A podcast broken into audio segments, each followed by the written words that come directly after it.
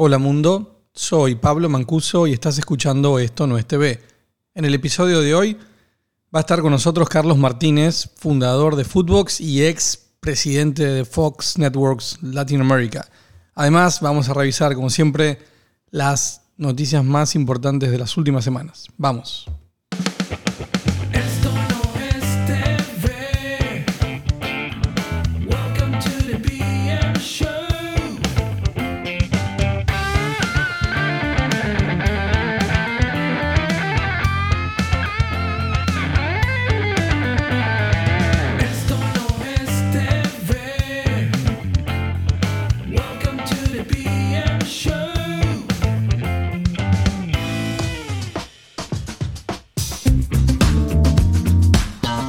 Hola a todos, bienvenidos a Esto no es TV.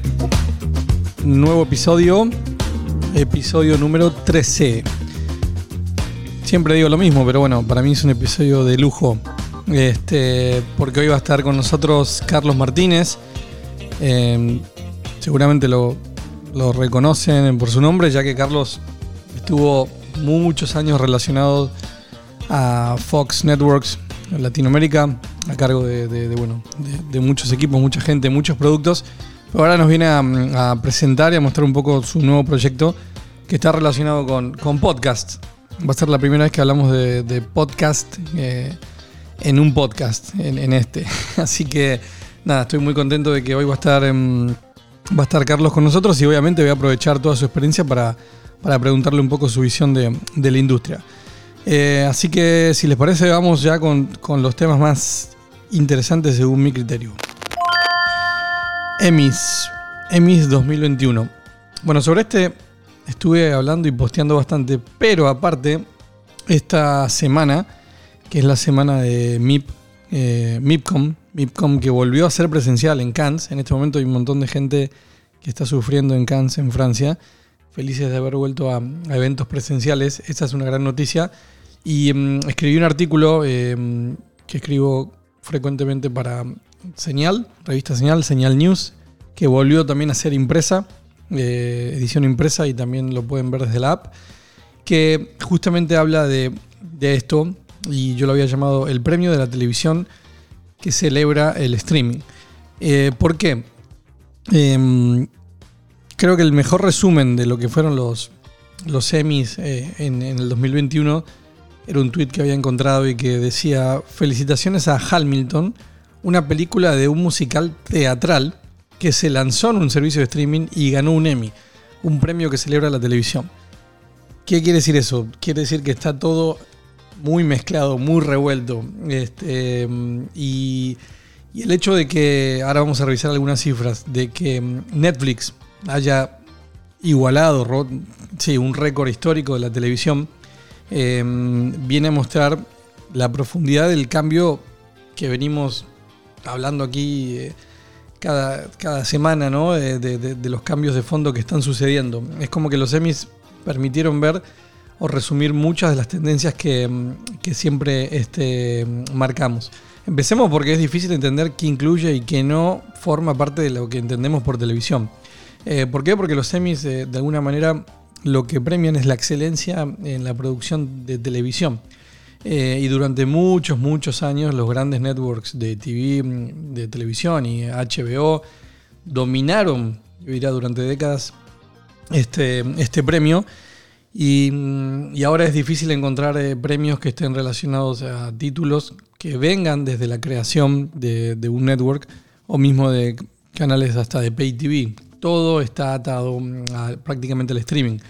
Em, Netflix alcanzó el récord que tenía CBS desde 1974 de mayor cantidad de estatuillas en un mismo año, 44. Em, lo cual no es menor. Ahora, ¿qué genera este, mm, este, este cambio? ¿no? Está bien que se premie al streaming porque finalmente es donde hoy está el, contenido, donde están los esfuerzos de, estrenos y donde estamos casi todos. Em, pero sí genera una nostalgia de, bueno, de entender que el cambio ya llegó a ese punto, ¿no? A que un premio que nació para premiar la televisión, hoy tiene que premiar em, contenido que está prácticamente en exclusivo en plataformas de, streaming. Em, la otra sensación es que anteriormente la televisión es como que era el medio más democrático, por decirlo de alguna manera. Eh, ¿Por qué? Porque casi todos veíamos lo mismo. Casi todos podíamos discutir sobre qué título se merecía ganar un premio eh, o no. Y ahora, como lo hemos tocado en otro episodio, pasa de que todos estamos viendo, no siempre, pero en gran parte a veces, distintas producciones. ¿Por qué? Por la cantidad de oferta. La cantidad de oferta que está mm, eh, bueno, hoy en el mercado. eh, es, complejo que uno pueda tener acceso a todas las plataformas por presupuesto, por tiempo, por distintos motivos.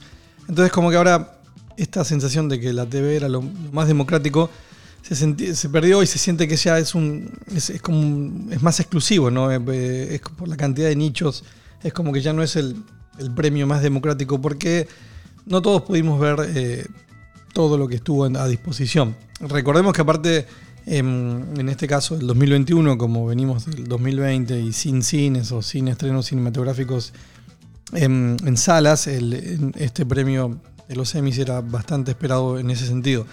Creo que a nivel de contenido fue un, gran año, un super año, porque la verdad es que la calidad de, los ganadores lo- así lo demuestra. Ahora, vamos a un ejercicio rápido.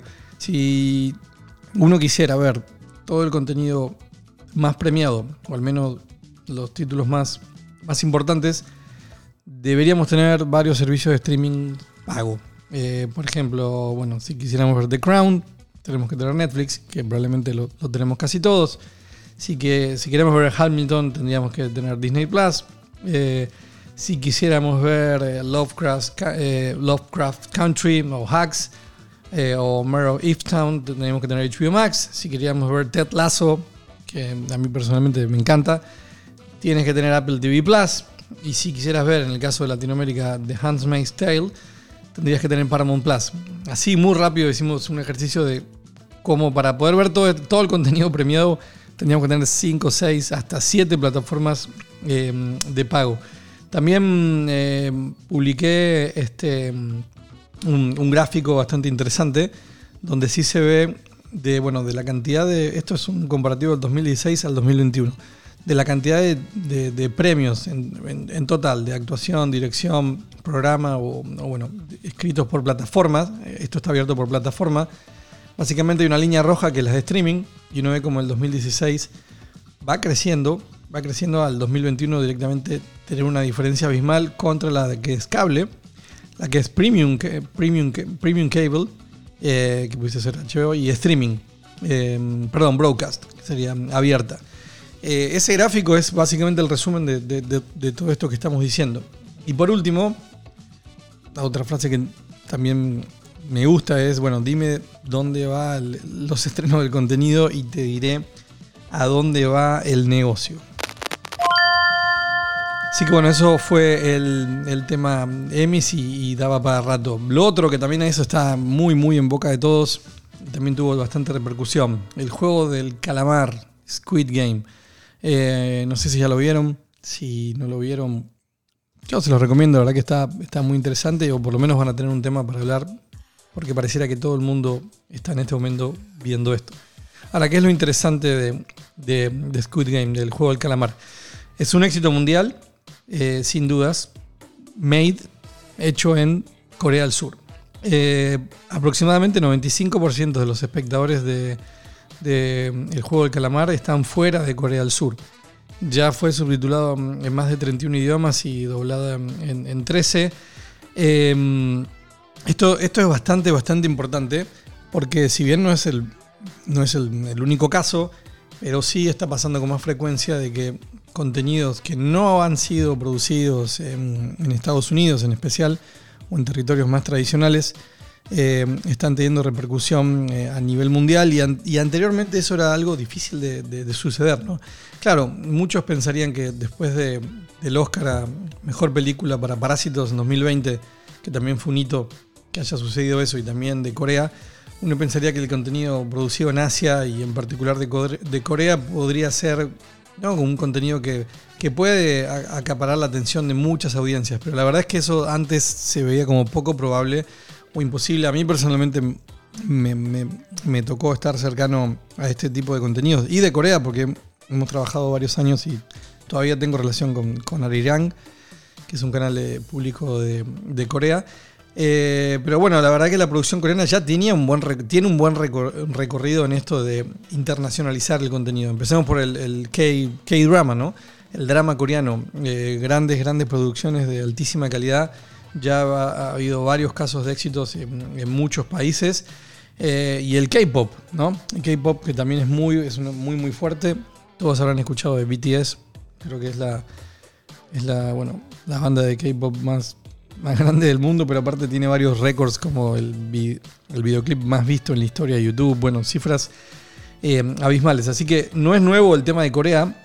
Y para Netflix, eh, también para dar un poco de mérito, bastante mérito, eh, representa un premio por la apuesta de varios años al contenido coreano. Se invirtieron alrededor de 700 millones de dólares en pe- películas y programas coreanos del 2015 al 2020 y solo este año ya Netflix tenía planeado gastar 500 millones de dólares solo en producciones coreanas. Así que no es tampoco al azar, ¿no? Eh, ya existían esfuerzos, ya se había detectado. Eh, para poner en contexto, en comparación, por ejemplo, con alrededor de 400 millones de dólares destinados al contenido de India en 2019 y en 2020. Y para dar más contexto todavía, todo esto sobre una inversión aproximada de 17 mil millones de dólares que Netflix está gastando en contenido en todo el mundo este año. Así que es un esfuerzo, claro, aún es pequeño versus la inversión total, pero, mm, pero está muy bueno que se haya premiado. Y, un dato interesante, justo mm, vi una, hace poco una, presentación de Parrot Analytics, que ellos eh, están incentivando o, o están eh, de alguna manera potenciando su forma de medir la demanda del contenido, eh, no la- las visualizaciones tradicionales, tiene una variable que mide la capacidad de viajar, eh, de- la capacidad que tiene un show para viajar entre un país y otro. Ellos lo llaman la travelability del contenido. ¿Por qué? Porque esto que pasó con, con el juego de calamar pareciera que se podría predecir, se podría analizar. ¿Y qué, qué pasa? Bueno, abre una ventana gigantesca de oportunidades, ¿no? De que podemos ver eh, un contenido en su idioma original, en coreano, eh, cuando anteriormente no, quizás no hubiésemos conectado. Ahora, ¿se podría dar un éxito de este nivel? Esta es mi, la duda que me queda. Si, si esto se hubiese sucedido en una plataforma que no tenga la, bueno, la cantidad de, de usuarios que tiene que la que tiene Netflix, porque al final este efecto de, también del boca en boca y lo que va pasando en redes sociales potencia mucho el, crecimiento exponencial de un, de un éxito. Entonces, no sé si en una, una plataforma de nicho hubiese tenido la explosión que, que está teniendo ahora. Algún, algo similar pasó quizás con La Casa de Papel, que se había estrenado inicialmente en España con resultados satisfactorios, pero no, no, tan, no tan importantes. Y una vez que, que la toma Netflix y pone toda su maquinaria y toda su, su capacidad de distribución mundial, más todos sus usuarios, bueno, se generó el, el- éxito mundial que, que es La Casa de Papel. Así que bueno, es un tema que, que da para largo, pero, pero es muy interesante tratar de verlo por ese lado.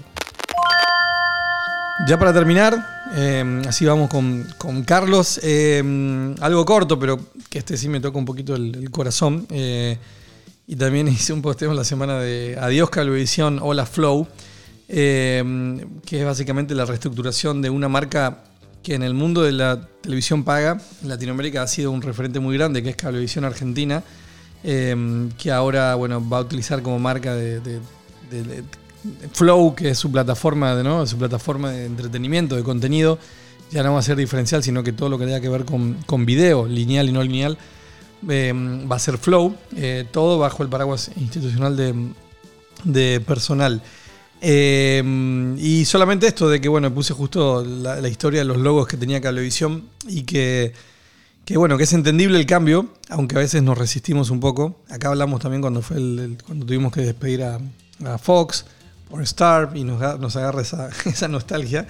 Eh, en el caso de Cablevisión, sí creo que, que, bueno, que hablar de, cable y de fibra son conceptos eh, arcaicos, ¿no? Entonces, estas marcas ya están autodefinidas y genéricas. Hablar cablevisión, hablar del cable y la visión ya, ya queda corto. Eh, algunos, eh, empezaron a discutir también de qué pasaba con, con Fivertel, que el servicio no es bueno. Bueno, yo no, mi punto era simplemente esto de, de ver cómo seguimos evolucionando y una marca muy, muy, muy potente como, como indirectamente va a desaparecer. Así que bueno, eso fue todo lo- los temas. Espero que les haya gustado y seguimos con Carlos.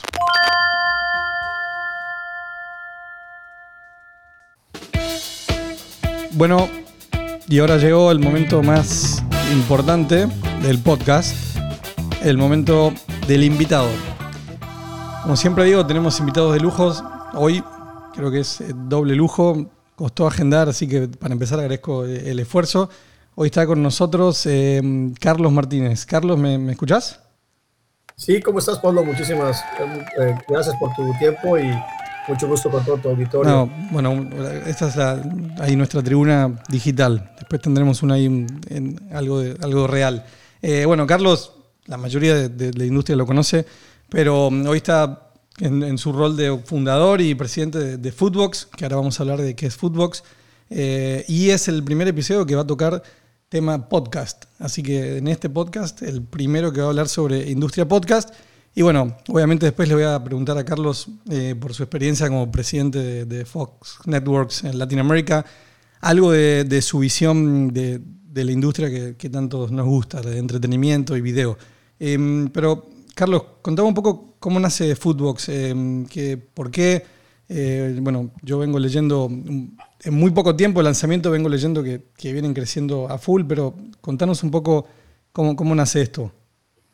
Bueno, Pablo, gracias. Mira, y esto salió como una, como una necesidad que, que vimos nosotros desde hace tiempo, ¿no? Desde, hace- desde 2018, 2017 vimos una necesidad muy grande de que los debates que, te- que, que hacíamos o que propiciábamos o que abríamos con los programas de análisis y debate y de controversia en televisión, eh, continuaban, continuaban en el tiempo, en el espacio con la gente, ¿no? Entonces teníamos programas, por ejemplo, en Fox Sports, eh, que eran muy controversiales y entonces todos mis amigos me decían, no, en la cena, durante la cena que estuve con mi suegro, estábamos hablando de lo que ustedes dijeron, o al día siguiente en el gimnasio estábamos hablando de lo que ustedes dijeron, o, o en el auto venía oyendo a unos locutores de radio hablando de lo que, de la entrevista que habían tenido. Me di cuenta que había una necesidad muy grande de seguir hablando de estas cosas.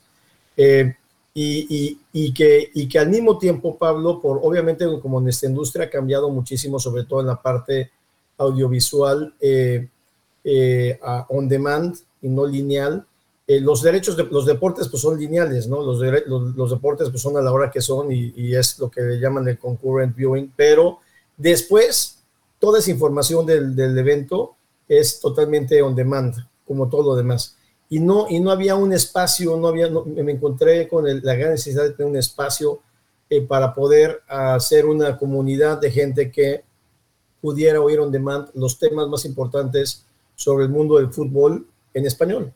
Y así fue donde empezamos a analizar, empezamos a darnos cuenta que el mercado no había, no tenía esa, esa, esa parte, no era e increíble, ¿no? Porque en todo esto, lo- durante la pandemia, obviamente, parte bueno de la pandemia y de, otra, y de otras hierbas que, que por ahí me pasaron, como la salida de Fox y otras cosas, este, me dieron muchísimo tiempo para estar este, consumiendo, ¿no? Entonces dije, bueno, ¿qué voy a consumir? Consumir contenido, me puse a leer y eh, que siempre tenías el, el pretexto de que no tenías tiempo para leer, ¿no? Y ahora sí tenías el tiempo para leer y empecé a darme cuenta que también me encantaba el oír, escuchar. Sí. Entonces, este, no solo audiolibros, sino, sino también noticias, se- y, y se empezó a convertir esto en, en una, en, un, en un hábito para mí. Y ahí fue donde me di cuenta que si tú, tú veías antes, Pablo, lo que, lo que existía de podcast deportivos y de fútbol sobre todo, eran, mira, eran los audios de los programas de televisión eh, que, que había ahí, ¿no? Entonces había un programa de televisión y ponían el audio y decían, es nuestro podcast. Claro, no había, O después- no había creación, digamos, ¿no? No había creación, o, o lo mejor, o sea, lo más, lo más que hacían era editarlos, ¿no? Segundo, que eran eh, de un- una vez a la semana, ¿no? Un podcast una vez a la semana, este, esfuerzos aislados de diferentes personas o diferentes talentos que hacían su podcast o compañías que ponían su, su podcast. Tercero, que eran formatos largos, formatos muy largos, porque pues, eran ediciones de otro negocio. Y cuarto, que no, que, que- que la temporalidad eh, eh, no, era, no era la mejor para hablar de esos temas, ¿no? Sí. Y era muy evergreen. Y yo me, me imagino, pues estamos en un ambiente como los podcasts, en el que apenas está creciendo el, el, el, es- el- el mercado, ¿no? Nosotros hoy llegamos a 500 mil, como te decía, 500 mil podcasts escuchados. eh, y más o menos pensamos que un 30% son nuevos, eh, gente que, que, Que no, apenas que no eran oyentes de podcast necesariamente. Exacto, que les llamó la atención la propuesta y, y se acercaron. Este, Así es, están viendo exactamente. Que bueno, 500 mil es, una muy buena cifra. Este, mismo te decía, recién le decía a Carlos antes de, de empezar, que a medida que íbamos coordinando para agendar, yo veía que él publicaba 100 mil, 200 mil, eran 100 mil por semana. Así que si lo hacíamos en un par de semanas más, ya van a estar en el- cerca del millón seguramente. Pero sí, ojalá. este, mm, sí, sí, bueno, totalmente el podcast este, es algo que aún es incipiente eh, comparado ¿no? con, con el resto de, de la industria de entretenimiento, pero, pero sí está, está capturando muchos, eh, muchos adeptos nuevos. Em, justo después te iba a preguntar un poco del podcast en general, pero ya que entraste directamente con lo más atractivo de, bueno, de, qué detectaste la necesidad, eh, ¿Cómo es esto? A ver, un poco de trasladar, por decir, trasladar el deporte a los oídos. Claro que el lineal y el vivo, el evento vivo es una cosa, pero es cierto, yo como también como futbolero lo vivo mucho, ¿no? El, post, la discusión. Eh, veo que, que, bueno, que aparte tienen muchos rostros y muchos talentos que están relacionados igual también con, con la pantalla, ¿no? Eh, por lo cual también creo que lo hace más atractivo, pero ¿cómo fue ese desafío de decir, a ver, ¿cómo hacemos para trasladar el, deporte, pero ahora a, un audio? Y lo último que, también te estabas mencionando, que me sorprendió, la cantidad de contenido que están haciendo. O sea, son como 30, 40 podcasts y muchos tienen entregas diarias. Así es. Sí, estamos haciendo muchísimo contenido diario. Mira, Pablo, yo, yo creo que ahí fue donde, donde creo que eh, estamos dándole a un, a un nicho de mercado que estaba totalmente des- eh, desocupado, ¿no? La transición, obviamente, de audio a video pues, es muy difícil para todos, ¿no? Mira, los- mis anchors, mis, mis, mis, que son socios, muchos de los talentos que tenemos, que eh, son socios de nuestra compañía, ellos, obviamente, cuando tú tienes un anchor deportivo, por naturaleza, de todo su trabajo en televisión, primero se enfocan en su aspecto físico y después se enfocan en su voz. ¿En qué me, qué me refiero? Bueno, primero están más pendientes de que la iluminación esté bien, que el tiro de cámara esté bien, que no se vean gordos, no se vean flacos, se vean peinados, que el maquillaje, que no tengan brillos, ¿me entiendes? Todas esas Sí, cosas sí, sí. Y, y de estar hablando y voltear a la cámara y, y voltear a la otra cámara, etcétera, ¿no? Y aquí nada de eso existe. Entonces fue muy, muy interesante con, con, con nuestros talentos que son grandes profesionales, eh, hacerlos eh, conscientes. Muchos de ellos hacían radio y eso ayudaba muchísimo, pero los que hacían solamente televisión era decirles, mira, tienes que vendarte los ojos y cuando te venden los ojos, habla sobre fútbol y haz que la gente se imagine. La gente tiene que ver tu podcast. Cuando la gente vea tu podcast y que diga, lo vi en podcast, es cuando realmente estás haciendo una buena, un, buen trabajo, ¿no? Y yo creo que el- ese fue un- el, pr- principal reto del talento, ¿no? El segundo reto, muy importante, que fue algo muy atinado, que desde un principio con mis socios nos buscamos, nos dedicamos a hacerlo muy bien, Pablo, es hacer el mix, porque fútbol te da para hablar todo el tiempo de todo. Sí. Entonces dijimos, ¿cómo podemos hacer para, para lanzar nuestro producto en el US Hispanic y en México para empezar? Este, y que tengamos un producto muy completo, que tenga representatividad de todos los países de América Latina. Solamente nos hace falta podcasts de tres países de Centroamérica que estamos lanzando ya en las últimas, las siguientes semanas y países donde no hay fútbol como Guyana Francesa, Surinam y Belice, ¿no? Nada más. Sí, no, Todos los estuve, estuve viendo que hay, que hay por, por países. Justo vi el de Chile que está Sola Barrieta, que también me, me gusta mucho. sí. Muy bueno. Y lo que queremos es eso, ¿no? Entonces tenemos que tener res- representatividad de toda América Latina para empezar a generar ese- esos diálogos, no solamente los podcasts individuales de cada país, sino, sino teniendo espacios dentro de los podcasts en donde ponemos a, hablar a todos los eh, representantes de cada país en el mismo tema del fútbol, ¿no? Eh, ya sean eliminatorias del Mundial o fútbol europeo o fútbol femenil, etcétera. Entonces el mix que hicimos de talento es muy importante porque tenemos talento muy consolidado, también tenemos eh, este talento joven, tenemos muchos tipsters, youtubers, eh, talento que apenas está dando a conocer y que viene con unas ganas increíbles. eh, y, la, y hicimos una buena combinación. La otra combinación importante de talento fue eh, el tipo de talento, ¿no? Tenemos este, narradores, comentaristas, ex jugadores de fútbol, ex entrenadores, árbitros, etcétera. Tener un, como un mix importante de que pudiera cubrir la mayor cantidad tanto de demográficos por un lado, como de tipo de talento por el otro, y finalmente los tópicos de fútbol, que eso es lo más importante, ¿no? Poder cubrir los tópicos de fútbol y no, no, no encasillarnos en solo la Liga Mexicana o solo la MLS o solo la Liga Europea o solo el Mundial, sino tener todos los tópicos de, de- de las diferentes ligas de fútbol, fútbol femenil, fútbol de clubes, fútbol de países, europeo, americano, por cada país, etcétera. Todo ese, todo ese filtro nos, tar- nos tardamos en, en- en hacerlo, estudiarlo por lo menos ocho o nueve meses. Sí, es que, no, Eh, es que, y ahí- es- es muy- por eso, insisto, es muchísimo contenido y, y abarca muchas temáticas. Este, hasta vi uno que era fútbol, Footbox in Style, puede ser, Eh, con una conductora así. Fútbol Style, por ejemplo, Sí. que es de moda. Moda, ahí está. Este, y, lo que, y, y tiene diferentes duraciones y tienen diferentes. Entonces, la- la- la- la- las ventajas de nosotros, cu- te digo cuáles son los sellos de Footbox. Lo primero es que aquí los anchors, los talentos son ellos mismos, ¿no?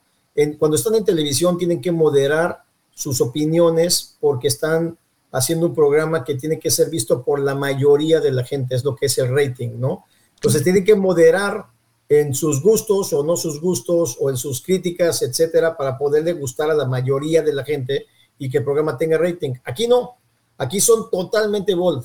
¿Qué quiere decir? El que está oyéndote es porque te gusta, le gusta cómo hablas, quiere saber, quiere oír lo que estás eh, dispuesto a decir, le gusta que le vayas a un equipo o le gusta que odies un equipo, está de acuerdo contigo que, que, que- que critiques a una federación o a un dirigente o a un equipo eh, y porque piensa como tú. Entonces aquí tienes que tener toda la libertad de ser tú mismo y de ser mucho más bold que, que- que lo que eres en televisión. Eso ha funcionado muchísimo porque tienen cero, obviamente cero línea editorial de parte mía, tampoco lo tuve en Fox. Claro. Mientras yo estuve como presidente de Fox, nunca le dijimos al talento, di, no digas, pégale, no le pegues. Antes sí se hacía. Sí, no, no, totalmente. Antes y, y digamos hoy probablemente, pero Sí, sí, sí, hoy, exactamente. No, no, nunca en mi vida les dijimos qué decir y qué no decir.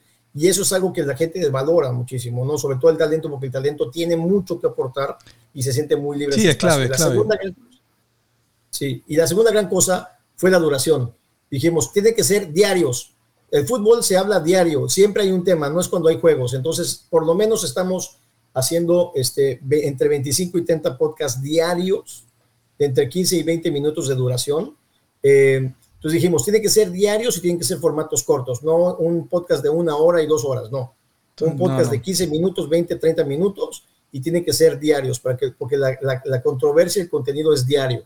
Y es lo que estamos haciendo, haciendo contenido diario y es un nicho nuevo que no existía.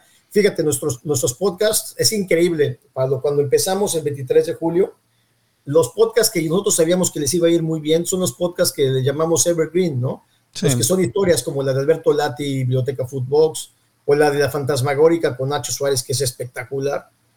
Son historias, entonces ahí suman muchísimos adeptos y la gente vuelve a oírlos y vuelve a oírlos, vuelve a oírlos. sí, sí. Y los que, y los Ah, que sabíamos que eran como Footbox Today, que es hoy, este, sabíamos que era un reto importantísimo porque la gente no está acostumbrada a entrar a los podcasts a ver eh, el tema de hoy. Están acostumbrados a ir al podcast a ver el tema Sí, de la no, porque la, la a ver- discu- la discusión eh, no es atemporal, es, es del momento, ¿no? Totalmente. Así es. Nadie, Así va a ir a escuchar el. O sea, probablemente sí, pero el primero, el segundo. Luego, si le gustó, va a ir al último porque es el que tiene el contenido actual, vigente del momento. Así es.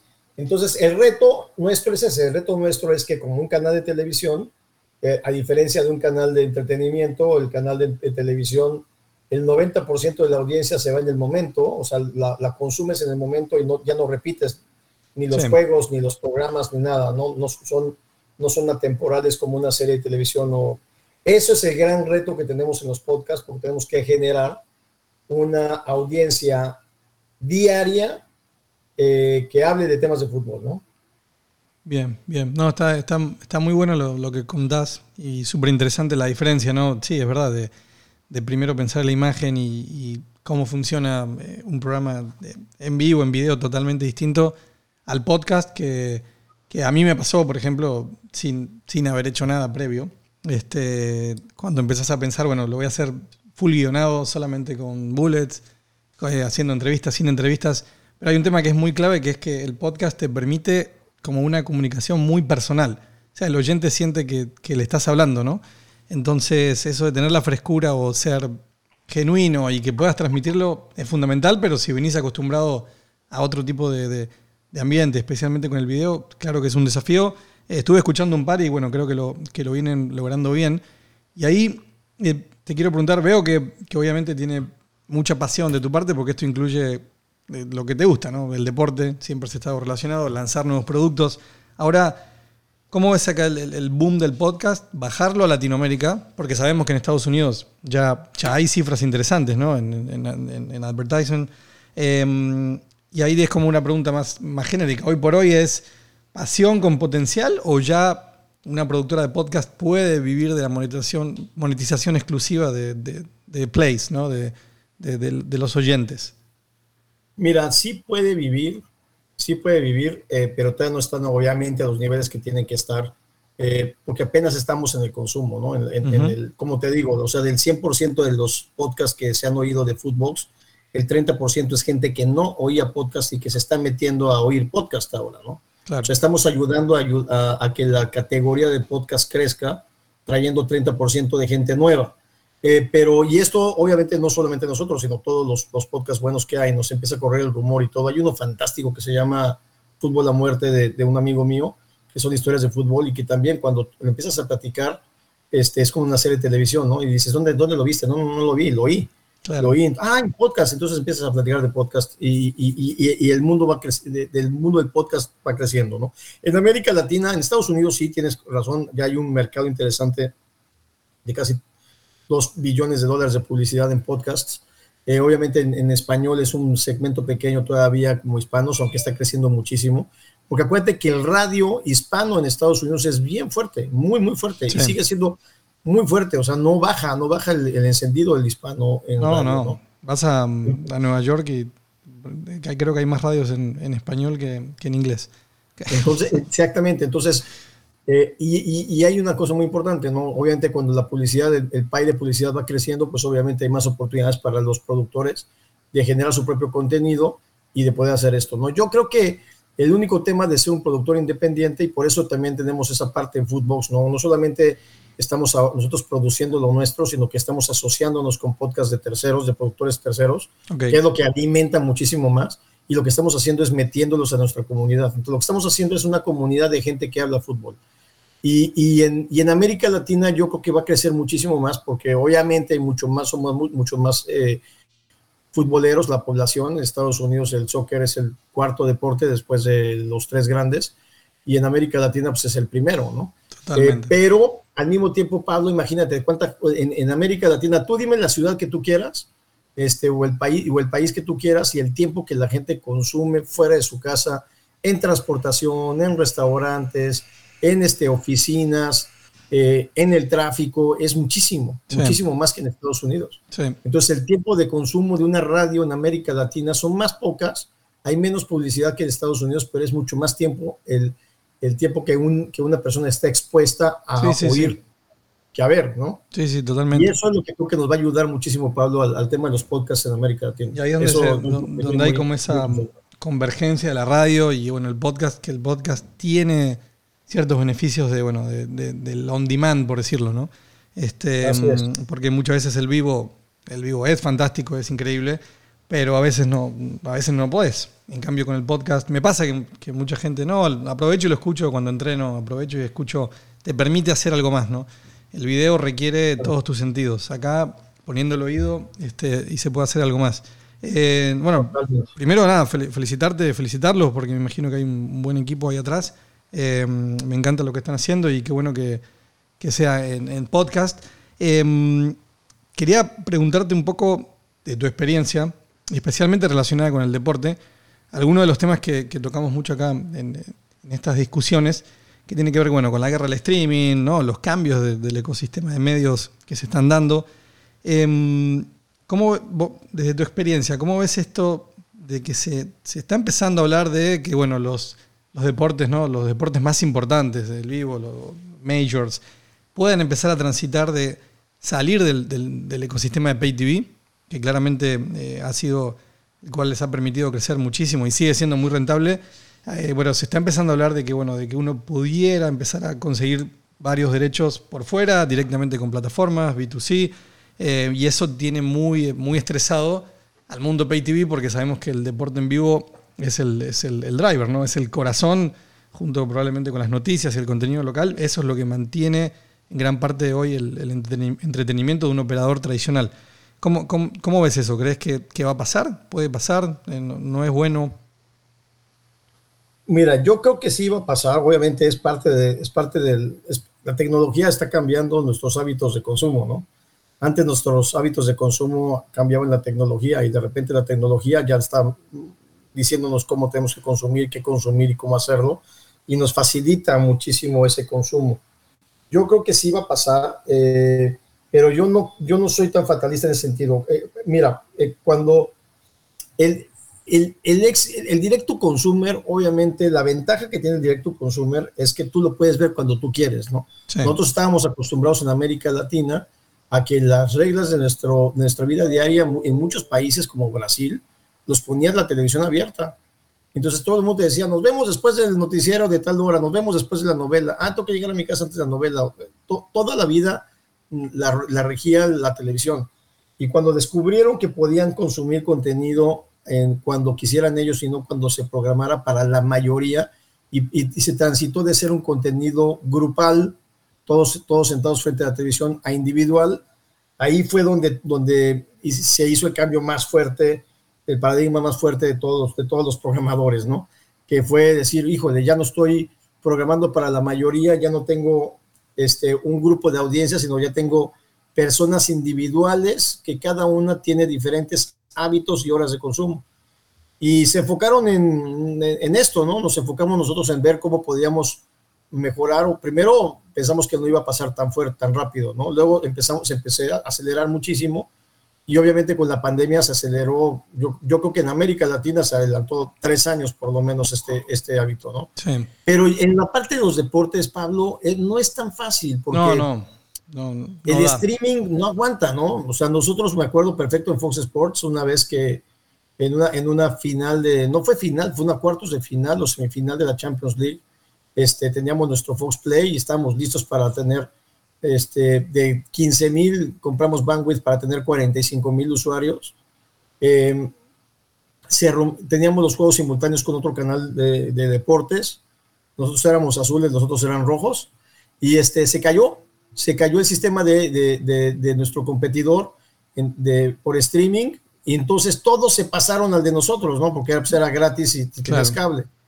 Entonces también bloquearon el nuestro, ¿no? Y híjole, eran unas este, recordadas de mamá que no te imaginas, ¿no? Y también pasó con. creo, ¿Qué onda fue? La, la final. Pero que, que Chivas también había salido con su app propia. Y. Con Chivas, que fue una gran idea de, Sí. de- de- del señor Jorge Vergara, que en paz descanse, una idea muy visionaria, pero que tiene que venir acompañada de Sí, sí, y justo, y justo ese campeonato Chivas llegó a la final y este, bueno, creo que fue campeón. Y, mm, pero, Exactamente. pero falló, falló, falló en la final. Este, Sí, por- sí, el streaming como, como, mm, a ver, como medio de, de difusión tiene muchos pros. Es- todavía estamos, sigue creciendo. También acá mismo hablamos de algunos datos de, usamos como referencia el Super Bowl, ¿no? Como bueno, evento deportivo a nivel mundo. Y aún en Estados Unidos las plataformas que tenían, no el derecho en exclusivo, pero sí obviamente la transmisión, tenían al- algunos delays que llegaban hasta 30 segundos versus la emisión broadcast tradicional. Lo cual para un evento en vivo es. Estamos hablando de Estados Unidos. Hay- hubo algunas que llegaron a tener hasta 5 segundos, que era aceptable. Pero, por ejemplo, eso por un lado y coincido contigo. Ahora, también, y quizás hablo, voy a usar Estados Unidos como referencia, pero porque también a veces eh, me, preguntan, ¿no? Y, por ejemplo, en Estados Unidos, ESPN, Play, que, que se vende en bundle, ¿no? Con, con- con Disney Plus y con Hulu, no tiene grandes eventos todavía. Y ahí sí hay un tema de que tiene que ver con, con lo bueno que es, o, o sigue siendo en parte, el negocio de Pay TV, bueno, porque todavía aún con 70 millones, 70, 80 millones de, de abonados básicos, E ESPN tiene una recaudación muy, muy interesante que si migrara todo ese contenido deportivo y tuviese que sostener esos derechos solamente en el Play, donde tiene quizás menos de 10 millones suscriptores directos, no, no habría cómo pagarlo, no habría cómo pagar el deporte, ¿no? Entonces yo a veces siempre pregunto, es cuando es como una discusión muy recurrente esto de es que el deporte ha subido mucho, bueno, pero, pero también el modelo de, de Pay TV ayudó a que se pueda acceder a todo ese deporte. Totalmente. Yo, y, y por eso yo creo que sí va a haber muchos deportes en OTT, Direct to Consumer, sobre todo nichos, sobre todo nichos. O sea, eso, eso- ellos van a cubrir toda una, ne- una necesidad muy fuerte de estos hardcore fans de algún deporte que no, que no tienen suficiente del deporte que les gusta en cualquier parte del mundo, ¿no? Claro. Un argentino, un chileno, como tú en México, que, que- ¿dónde ves rugby? Sí, no. O sea, te encantaría ver rugby, pero ¿cómo ves, ¿dónde ves rugby, no? Mm. Entonces, todo eso obviamente la tecnología nos va a ayudar a que, a que todos esos nichos se puedan cumplir, que es, es algo bien importante porque está sumando, no está resta- restando. Y la otra cosa es la que yo creo que se van a acabar muchas exclusividades en ese sentido, ¿no? Eh, porque mira, yo no creo que alguien vea un partido de fútbol en un tablet si tiene un televisor encima, No. pero sí creo que ven una serie de televisión en su tablet si, si tiene una televisión encima, ¿no? Eh, pero el deporte, el deporte, pues obviamente te consume mucho más espacio, más, más, más movilidad, más, eh, necesitas estar más, más, más eh, despierto y más atento a lo que pasa en la, en la pantalla.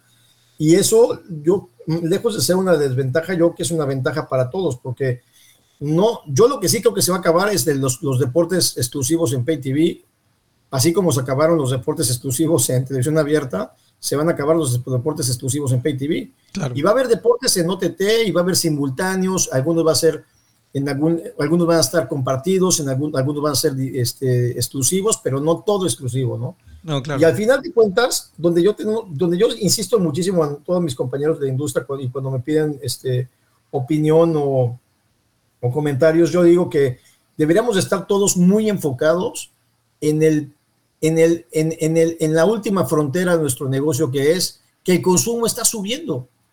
Y eso es lo más importante, es como estamos expandiendo, nos estamos peleando por las migajas adentro y no estamos dando cuenta que el consumo en general de la gente a cualquier tipo de contenido audiovisual está expandiéndose. No es que la gente va a ver un, o va a oír un podcast y va a quitar el tiempo para ver televisión. No, no. Obviamente estamos limitados a 24 horas por día, no podemos tener más de 24 horas por día, pero, pero no, se está, está muy demostrado de que los medios están creciendo todos en consumo, en algunos casos baja uno y sube el otro, pero la suma de los dos es mayor que lo que había antes.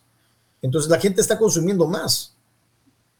Sí, sí, sí, sí. Y coincido que ese es un dato eh, alentador. Este, creo que estamos viviendo justo un momento de, de convergencia, de cambios que en el momento siempre es difícil analizarlo. Probablemente de acá hacia adelante lo veamos distinto. Este, mm, lo mismo pasó ahora, o está pasando, ¿no? Con Twitch, que, que- que, claro, no era un medio que se identificaba como competencia, y tampoco es competencia de un canal deportivo, pero sí ha, eh, ha llegado bueno, a una audiencia que, que antes quizás ni, no estaba tan interesada en el deporte y ahora en base a, bueno, a, nuevas, a nuevos rostros, como se, se habla mucho de Ibai Llanos, no sé si escuchaste de él, pero que es este Sí. streamer que consiguió exclusivas con, con Messi, jugadores. em, al final, en el fondo, es más consumo del deporte, ¿no? Ahora, hay que ver cómo agarrar eso, quién lo va a monetizar y, y cómo se adaptan lo- los jugadores tradicionales. Em, pero coincido contigo que también creo que, como está pasando en algún punto con el cine, quien hubiese dicho que el cine Hollywood iba a perder exclusividad de, de tener el- la premier y, Claro. y está pasando, entonces significa que puede pasar con el deporte. Totalmente, totalmente de acuerdo, ¿no? Va a pasar, y, y- lo- lo- la belleza del deporte es que puede estar en diferentes pantallas y todo el mundo va, lo va a ver. Sí, sí, no. Entonces, sí, sí. o sea, va a haber diferentes pantallas y todos van a tener diferentes pantallas. Al final hay para todos, ¿no? Este, Aparte- porque la gente lo ve en diferentes lugares, ¿no? Y, pero, y lo va a ver al mismo tiempo, que es la otra cosa bien importante, ¿no? Con deportes lo ves al mismo tiempo, no lo ves a tiempos, a destiempo, sino lo ves en la misma, al mismo tiempo que todo el mundo. Y es lo que no sabemos cómo, cómo, cómo, cómo, cómo, cómo controlarlo o cómo sacar de provecho, ¿no? Eso es bien importante. Sí. Eh, y no, y Twitch, dices, es una maravilla. Nosotros pusimos, hicimos un experimento que vas a ver muy pronto en Footbox con Twitch. Ah, ok. Sería espectacular, espectacular, espectacular. Sí, a mí, como, a mí como solución, siempre digo, como producto es un gran producto y funciona muy bien, porque ojo, no, no es fácil, lo hablamos recién, ¿no? No es fácil eh, eh, brindar ese tipo de producto.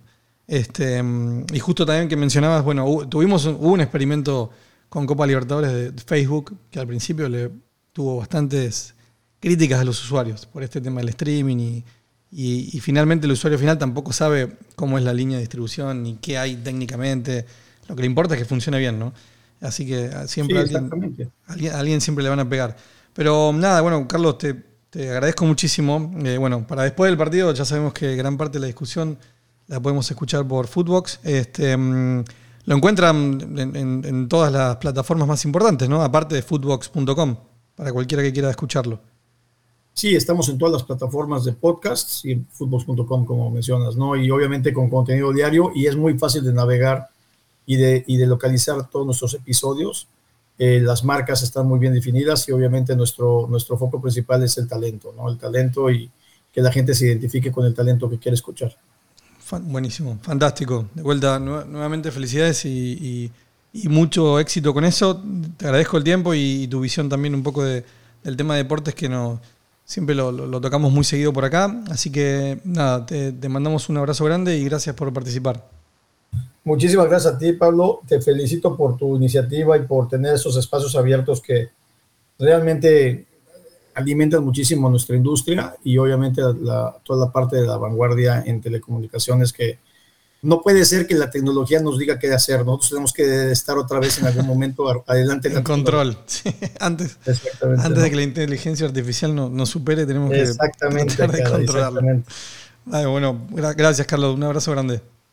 Bueno, que estés muy bien, Pablo. Igualmente. Gracias a Carlos, a ustedes. Eh, espero que hayan disfrutado el, episodio. Eh, seguimos en contacto. Mm, me pueden encontrar este, por correo, LinkedIn, por Twitter, Instagram. Si quieren tratar algún tema, si quieren participar, me avisan. Un saludo para todos. Buena semana.